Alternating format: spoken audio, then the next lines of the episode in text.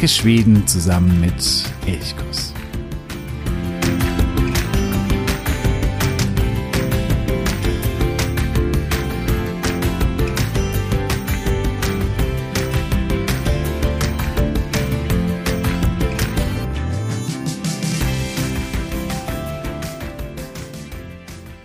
Heysan. Und schon wieder ist eine Woche vergangen. Der Winter hält so langsam Einzug hier draußen bei mir. Ja, da ist es richtig novemberlich, kalt, regnerisch. Vielleicht auch bei dir. Da sind natürlich diese Themen, die ja so ein bisschen heimelig, ein bisschen gemütlich sind. Schöne Themen. Und deswegen wenden wir uns heute einem schwedischen Nationalsymbol zu. Ein kleines Pferd, normalerweise nur ein paar Zentimeter hoch, das hat es zum schwedischen Nationalsymbol geschafft. Es ist aus Holz, meist rot angemalt, nicht immer, manchmal auch blau oder auch gelb, aber oftmals rot und es wird bis heute in Handarbeit in Dalarna angefertigt. Das Dalarhest, das Dalarpferd.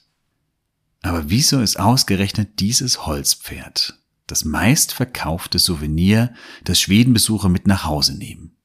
Und ich möchte mich heute so ein bisschen auf Spurensuche begeben. Auf Spurensuche nach diesem Dollarhest und warum genau diese kleine Holzfigur, wie gesagt, sie ist nicht sonderlich auffällig, vielleicht auch gar nicht so besonders schön eigentlich. Es ist ein relativ simples Holzpferd und dennoch eben ganz, ganz wichtig für Schweden und auch für Schwedenbesucher. Und ich möchte mich auf Spurensuche nach diesem Dollarhest und nach dem Erfolg des Dollarhest begeben. Dazu müssen wir ins 17. Jahrhundert zurück zu einem wütenden Bischof. Wir müssen einen Abstecher nach New York machen und wir werden natürlich auch nach Nysnes an den Siljansee gehen. Denn hier schlägt das Herz des Dollarhests. Ja, und damit begrüße ich dich ganz, ganz herzlich. Ich freue mich, dass du auch bei dieser weiteren Folge von Elchkus, dem Podcast für Schweden, wieder dabei bist. Mein Name ist Jo und ja, wir starten gleich nach Nysnes an den Siljansee. Allein in Nysnes, ein ganz, ganz kleiner Ort am Ufer des Siljansees, allein dort werden jährlich Dollarhästar im Wert von 24 Millionen Kronen, also etwa 2,4, 2,5 Millionen Euro verkauft. Kein Souvenir wird häufiger von Touristen verkauft als ein Dollarhest. Da können selbst der Elch oder auch Pippi können da nicht mithalten ja, gerade beim Dalarhest ist es wirklich etwas, ja, ein bisschen seltsames eigentlich, weil eigentlich ist das Dalarhest etwas sehr typisches für die Region, aus der sie stammen, also etwas typisches für Dalarna, aber nicht für Gesamtschweden. Zum Beispiel in Südschweden, da ist das Dalarhest mittlerweile natürlich auch bekannt und auch beliebt, aber ursprünglich hat es da eigentlich gar keine Bedeutung. Das ist anders zum Beispiel beim Elch. Der Elch kommt mehr oder weniger ganz Schweden, vielleicht auch nicht in Südschweden, aber in großen Teilen von Schweden eigentlich vor. Oder auch Pipi. Pipi wurde natürlich ähm, ähnlich wie Ikea. Das ist etwas, was man auch weltweit mit Schweden äh, verknüpft. Und das Dalarhest ist aber eigentlich sehr, sehr stark an Dalarna geknüpft. Und dennoch ist es eben so ein gesamtschwedisches Symbol. Und das ist schon, ja, eine spannende Frage. Warum ist es eigentlich so oder wie kam es dazu? Dalarna und insbesondere die Region um den Siljansee, die werden häufig auch als das Herz Schwedens bezeichnet. Ich habe ja vor ein paar Wochen eine Folge rund um den Siljansee gemacht, wo wir einmal um den Siljansee herumgefahren sind und uns angeschaut haben, was gibt es da und da wurde auch deutlich, wie wichtig Traditionen hier noch sind, auch traditionelle Feiern. Die werden hier gelebt, die werden hochgehalten und deswegen ist diese Region rund um den Siljansee prinzipiell auch für Schweden etwas sehr, sehr Wichtiges, etwas sehr Bedeutendes. Hinzu kommt auch noch, aber das ist eigentlich weniger wichtig, dass auch diese Region in der, ungefähr in der Mitte Schwedens liegt. Also ist wirklich auch das, das Herz des Landes. Aber es geht vor allen Dingen eben um die Traditionen, die hier noch lebendig sind. Es sind aber nicht ja in so einer kitschig historisierenden Weise lebendig. Das gibt's ja auch vielerorts, wo man dann ja manchmal so ein bisschen so eine Fremdscham hat, weil man merkt, das ist eigentlich gar nicht mehr die richtige Tradition, sondern da wird irgendwas aufgesetzt, für Touristen vermarktet. Und in Dalarna hat man eigentlich immer das Gefühl, das wird wirklich gelebt. Und nicht nur für Touristen, weil man damit irgendwie Umsatz steigern kann, sondern das ist wirklich Teil, ja, Teil der Identität der Menschen dort. Die Traditionen gehören zum Leben dazu, sie gehören zum Alltag dazu, sie sind einfach ganz, ganz fest verankert. Und vielleicht ist das auch ein Grund für den Erfolg der Holzpferde aus dieser Region, weil sie eben Sinnbild für dieses Traditionelle sind, sie stehen für sowas Ursprüngliches, was Unverfälschtes, was Echtes, weil sie eben immer noch so hergestellt werden, wie auch vor vielen, vielen Jahren schon und sich hier nichts geändert hat und das aber auch nicht. Ja, das ist natürlich irgendwie touristisch, auch wenn man dort in Nüsnes ist, da gibt es dann einen großen Verkauf und so einen Showroom quasi auch, wo man auch den Handwerkern zuschauen kann. Aber trotzdem ist es nicht irgendwie so touristisch überformt und dass man dann da jeden Kitsch kaufen kann, sondern es ist trotzdem immer noch so ein bisschen, ja, ich so, ich würde sagen, echt. Und das ist, glaube ich, das Entscheidende. Ich habe vorhin schon gesagt, die Dauerhester, die kann es in unterschiedlichen Farben geben. Ganz der Tradition entsprechend sind sie aber meistens eben rot. Und dazu tragen sie einen Sattel, der ebenso wie Halfter und Zügel meistens in weiß und blau gehalten sind. Und die Bemalung der Tiere, die folgt dem Kürbis-Stil. Das ist so eine dekorative Malkunst, auf die bin ich in der Episode, als wir einmal uns rund um den Siljansee bewegt haben, auch schon eingegangen. Dieser Kürbis-Stil, der ist absolut typisch für Dalarna. Das sind oft irgendwie so Pflanzen oder Gewächse, die in sehr, sehr farbenfrohem Stil, fantasienreich und mit übergroßen Blumen und Blättern ausgestaltet dargestellt werden. Das ist so das Wesen von dieser Kürbitzmalerei. Findet man oft in Innenräumen, an Hauswänden, in einem Ort. Am Siljansee gibt es auch eine Telefonzelle, die so bemalt ist und eben auch die Bemalung der Dorla Hestad, die folgt diesem Konzept. Und so werden sie schon bemalt seit, ja, man weiß es nicht ganz genau, aber ungefähr den 1830er Jahren. Also seit fast 200 Jahren werden sie eben in genau diesem Stil auch bemalt.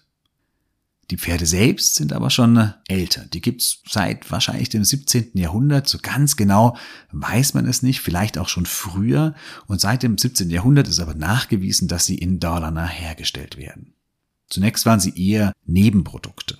Schnitzereien, angefertigt von Tischlern, Holz- oder Waldarbeitern in Dalarna, die die langen Winternächte schließlich auch irgendwie herumbekommen mussten. Also man saß da in diesen langen, langen, langen Nächten, wo man nicht ja so viel draußen arbeiten konnte und man sich eher wieder ins Heim zurückgezogen hat und dann saß man eben abends am Ofen und hat eben geschnitzt beispielsweise. Und so sind eben ja so ein einfaches Spielzeug äh, entstanden. Also es war auch wirklich aus Spielzeug gedacht. Und diese Spielzeuge, die wechselten dann auf den Märkten Mittelschwedens ihre Besitzer. Auch fahrende Händler, die von Hof zu Hof zogen, hatten sie oftmals im Sortiment. Und das erste Mal, dass ein Holzpferd in den Quellen wirklich belegt ist, das ist das Jahr 1624. Deswegen habe ich gemeint, seit dem 17. Jahrhundert ist es wirklich belegt. Wahrscheinlich gibt es sie aber schon deutlich länger. Aber in diesem Jahr 1624 tauchen sie in einer Predigt des Bischofs von Westeros, Johannes Rudbekius, auf. Wirklich gut auf die Holzpferde zu sprechen ist er nicht gerade. In der Predigt wettert er gegen alles Mögliche, dass die Menschen verderbe, keinen Nutzen habe und nur den Unverständigen das Geld aus der Tasche ziehe. Spielkartenwürfel nennt er beispielsweise auch Puppen nennt er und eben auch Holzpferde. Auch die würden quasi keinen Nutzen haben und würden nur den Leuten das Geld aus der Tasche ziehen. Also Holzpferde in einer gleichen Riege wie das Glücksspiel oder das Würfelspiel. Ja gut. Den Bewohnern Dalarnas scheint diese Schimpfpredigt herzlich egal gewesen zu sein.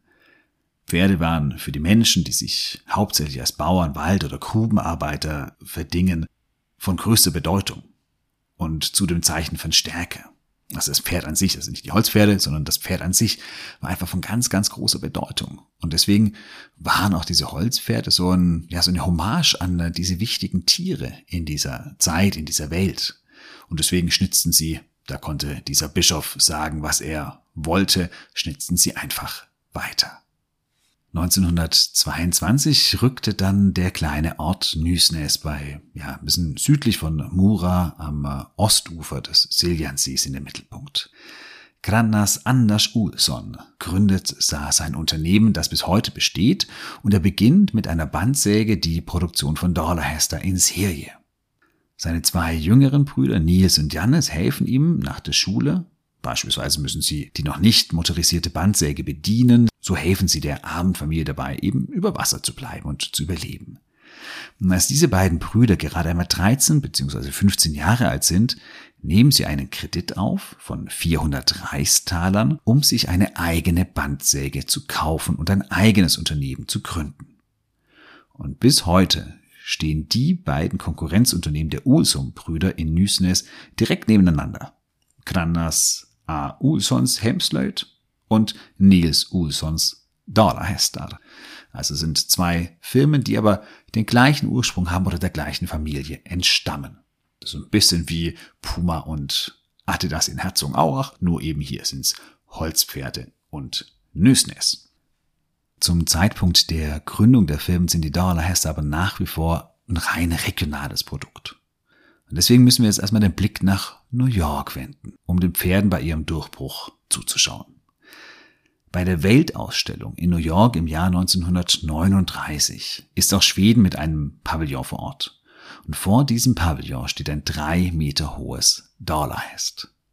Die Besucher, die vorbeikommen, die bewundern es. Es wird zu so einem kleinen heimlichen Star auf dieser Weltausstellung.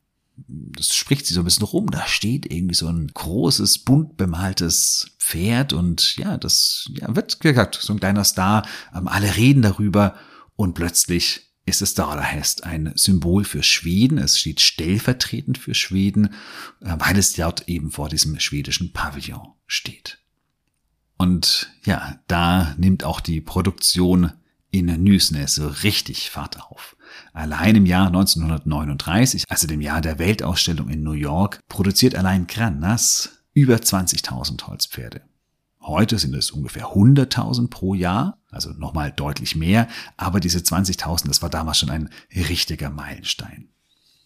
Grandas und Nils Ulssons Dollarhester sind bis heute für den Großteil der in Schweden produzierten Holzpferde verantwortlich. Und auch wenn inzwischen Maschinen unterstützend wirken, ist die Herstellung eines Dollarhests noch immer Handwerk aus der lokalen Produktion. Das heißt, man äh, unterstützt das Handwerk, man unterstützt das Lokale und auch das Kiefernholz das stammt ebenfalls aus den Wäldern Dalarnas, also das Kiefernholz, das hier verarbeitet wird. Das heißt, es ist, auch wenn es mittlerweile ein gesamtschwedisches Symbol ist, nach wie vor ein sehr lokales Produkt aus Dalarna.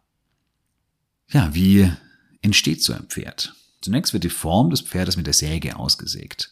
Dann kommt, wie seit jeher, das Messer zum Einsatz. In Heimarbeit schnitzen die Handwerker mit Mura-Messern, also die Mura-Knivar, aus den grob gesägten Formen der Pferde. Danach wird die Bemalung vorbereitet. Eventuelle Unebenheiten müssen beseitigt werden. Dann nimmt das Dalerhest ein Bad in der Grundfarbe. Und wenn es nach der Tradition geht, ist das eben rot. Und sobald es trocken ist, erhält es eine Bemalung. Und zwar frei Hand. Deswegen ist auch jedes einzelne Dalerhest ein Unikat. Dazu braucht es viel Geschick, eine sehr, sehr ruhige Hand. Und ja, jedes kleine Pferd ist damit so ein eigenes kleines Kunstwerk. Sie sehen natürlich, klar, ähnlich aus. Oder manchmal vielleicht auch fast gleich. Aber trotzdem ist jedes einzelne ein wirkliches Unikat. Und ehe nun die Holzpferde in den Verkauf gehen können, werden sie dann noch lackiert. Und dann sind sie fertig. Ja, die äh, Dorla Hester, die verkörpern Tradition. Sie verkörpern auch so eine kunstvolle Schlichtheit und eben ganz individuelle Handwerkskunst. Und die sind sicherlich die Gründe, weshalb sie auch heutzutage das Schweden-Souvenir schlechthin sind und Schweden eben als Ganzes symbolisieren. Du musst nicht nach Nysnes reisen, um sie zu kaufen. Du kannst sie überall in ganz Schweden kaufen. Aber der beste Ort, ein Dauerhest zu erwerben, ist nach wie vor Nysnes am Siljansee. Denn hier kommen sie frisch aus der Produktion, wobei du eben auch den Schnitzern und den Künstlern über die Schulter schauen kannst. Hier einzukaufen, das ist einfach, ja, einfach ein bisschen eindrücklicher als in jedem anderen Souvenirladen. Und außerdem bekommst du sie hier vor Ort auch in den verschiedensten Größen, Farben und neben den Pferden gibt's mittlerweile auch das Dollar Hest als Schwein oder Hahn. ist da natürlich kein Hest mehr, aber auch das gibt es in Nüsnes zu kaufen. Nicht kaufen kannst du die Rekordhalter die sind unverkäuflich. Dem äh, Künstler Thomas Holz gelang es, das kleinste Dollarhest der Welt zu schnitzen.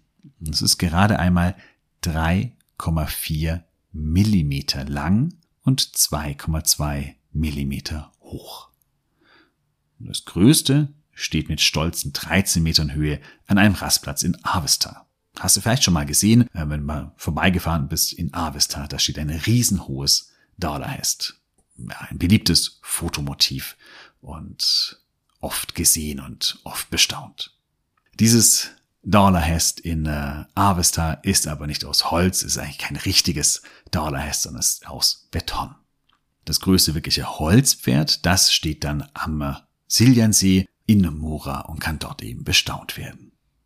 Ja, ich bin mir sicher, viele von euch haben auch ein Dalerhest zu Hause stehen oder verschenken es regelmäßig, wenn sie vielleicht aus dem Schwedenurlaub zurückkommen. Wie sieht es bei dir aus? Hast du auch eines zu Hause? Hast du mehrere zu Hause? Und wo hat es seinen Platz gefunden? Schreibe gerne an elchkus.elchkus.de oder schicke auch ein Foto von deinem Dalerhest oder von dem Ort in deiner Wohnung, in deinem Haus, wo das Dalerhest seinen Platz gefunden hat. Das würde mich sehr, sehr freuen. Und ja, damit wünsche ich dir einen äh, guten Start, so allmählich auch in die Adventszeit. Es nähert sich Weihnachten und da ist ja vielleicht auch ein Dauerhest, ein wunderbares Geschenk für deine Lieben. Ich wünsche dir eine wunderschöne Woche. Ha det så bra. Vi